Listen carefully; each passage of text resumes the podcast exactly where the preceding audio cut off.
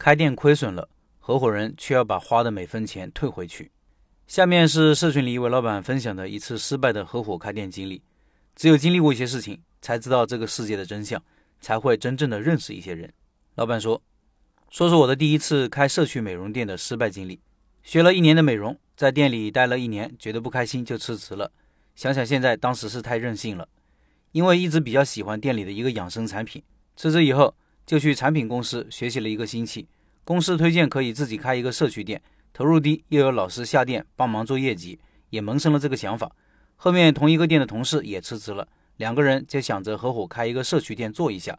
当时我十九岁，合伙人二十岁，那时刚出社会没多久，根本没经验，不知道怎么选址，就想着在小区找一个一楼的房子就可以了，也没有考虑到拓客、留客以及怎么运营的问题。两个人分工也没有谈好，包括产品加盟费如何分摊以及怎么合作也没有完全商量好。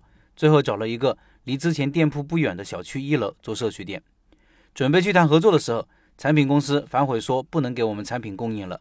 原因是因为之前上班的地方的老板向他们说，如果让我们做，他就不会继续做这个产品了。他的店铺比较大，消耗也多，所以公司直接保大气小，不给我们加盟产品了，让我们自己去找其他的产品做。由于没有签过合同，就算生气也没用，只能边找产品边宣传店铺基础项目。自己也认识其他老师。他们也推荐一款加盟比较便宜又安全有效的产品，考察过后就加盟了。但是这个产品没有老师下来辅导，我们两个也没有经验，加上年轻面子薄，发传单也很少，也没怎么拓客，店里顾客少，前几个月只能够房租。想着好不容易开起来的店，坚持一下。但是合伙生意没有业绩的时候，总是会产生矛盾。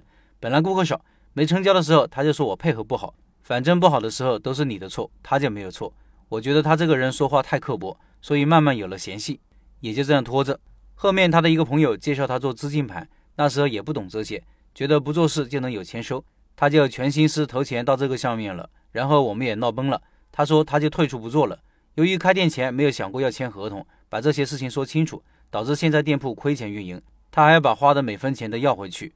我本身也不喜欢争论太多，后面干脆把他投的股金退回去，他把顾客剩余卡金退回来一部分就散伙了。当时我也没有钱了。还是套着信用卡钱，想着自己能坚持一段时间就好了。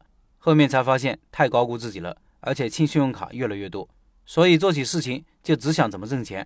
后面一个朋友介绍我一台仪器，效果很好，做疗程卡也便宜，仪器一万多一台，说是他们会帮忙一起卖卡销售的。当时觉得可以东拼西凑借钱买一台，现在想想太冲动了，只想到了这个东西好的一面，没思考具体的计划。后来也是和刚开始一样，做的人还是很少，成本没有赚回来。介绍我的朋友说，做动态直接卖仪器，就是直销类型的，还赚钱一些。看看这个店，辛苦维持了这么久，也没有赚钱，反而倒贴进去不少钱，还欠了很多信用卡，所以也就决定关掉，不再做了。现在想想，第一次开店投入代价太大，觉得自己怎么那么固执又幼稚呢？不过好在学到了一些经验：第一，开店前顾客定位、产品项目、拓客这些一定要想好；第二，如果合伙，合伙人也要好好考察；第三。千万不要借钱去维持，这是个坑。以上是这位老板的经历，现在说说我的看法。第一次开店失败是正常的，老板总结了三条经验，就是他以后人生的宝贵财富。开店做生意没有失败过一两次是不完美的，但是在合伙这个事情上，老板是吃亏的，是人善被人欺。两个人合伙做生意，收益共享的同时，风险也共担。店开亏损了要退出，没理由把本金也要回去，这于情于理于法律都是说不过去的。亏损的情况下退出，如果经过其他合伙人同意，接手的合伙人可以核算出一个接手的价格，这就跟转让店铺一样，只是这个店铺是转给自己人，然后退出者拿到属于自己的那一份就好了。比如核算出店铺的转让价格是十万，退出者占股百分之四十，那就分走四万，这样对大家才公平合理。